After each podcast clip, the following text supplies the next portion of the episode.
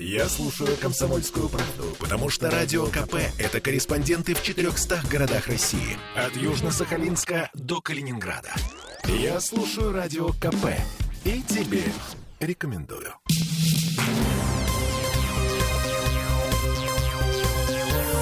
Темы дня. Матриархат в небесной канцелярии над Петербургом. С Надей мы попрощались, теперь ждем Филину. Это название циклонов, которые один за другим накрывают наш город и ставят в неудобное положение коммунальные службы. Смольный и самое неудобное положение всех жителей Петербурга. Это мы вернулись в студию радио «Комсомольская правда». Я Олеся Крупанин. Я Дмитрий Делинский. Давайте слушать э, главного синоптика нашего города Александра Колесова по поводу матриархата в небе и погоды на ближайший месяц.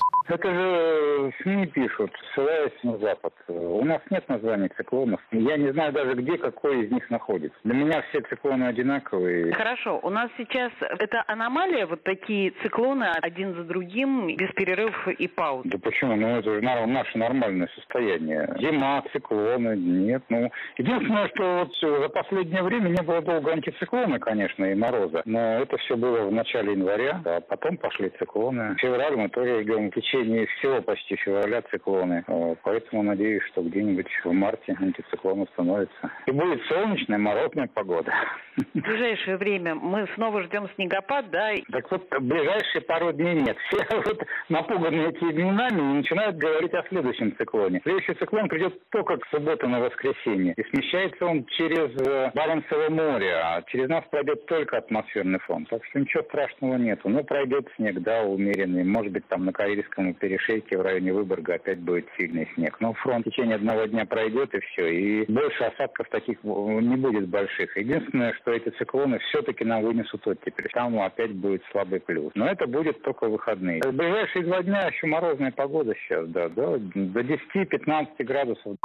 А в выходные э, плюс 1-2, следующий похолодание к 12 февраля, но это снова будут не морозы, а так. Так, да. 4-5 градусов. Не о чем говорить. Ну, видишь, зато Колесов говорит, ну а в марте зато будет мороз и солнце, день чудесный. А, кстати, а в марте хотелось бы, честно говоря, весну уже. Э, вот фигушки. Вы слышали, господин Колесов, э, мы еще в феврале, мы только в начале февраля. Так вот, он, Колесов говорил, что весь февраль над нами будут ходить циклоны. Есть нехилая вероятность того, что месяц получится таким же мрачным, каким каким был январь. А в январе солнце было видно над нами всего 11 часов за целый месяц. Ужас какой. И весна не скоро. Сегодня же день сурка. В Ленинградском зоопарке сурки спят. Их будить не стали. А вот в Ленобласти на зооферме «Приют Белоснежки» разбудили сурка Анфису и покатали ее на снегоходе. День сурка начинается. Вот она, Анфиса. Она готова для дачи прогноза на эту весну. Гидрометеоцентр России вздрогнул.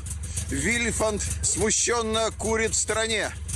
Анфиса говорит, что пофигу ей. Она не боится никакой своей тени. Значит, весна не за горами. Пожелаем счастья Анфисе. Она полетела дальше делать свои прогнозы. Я что-то не понял. А в Ленобласти весна близко? А, а у нас далеко. Да, а в Штатах весна вообще не наступит. А, сурок как его зовут? Милтон Мел. Который предсказывает наступление весны в Нью-Джерси, умер. Ну, умер. За день до того, как ему предстояло увидеть или не увидеть свою тень. Э, такой тоже бывает. Да, ну и финальная вишенка на торте. Смольный сегодня отчитался. Дорожники вывезли с петербургских улиц вдвое больше снега, чем за всю прошлую зиму. И это еще не конец.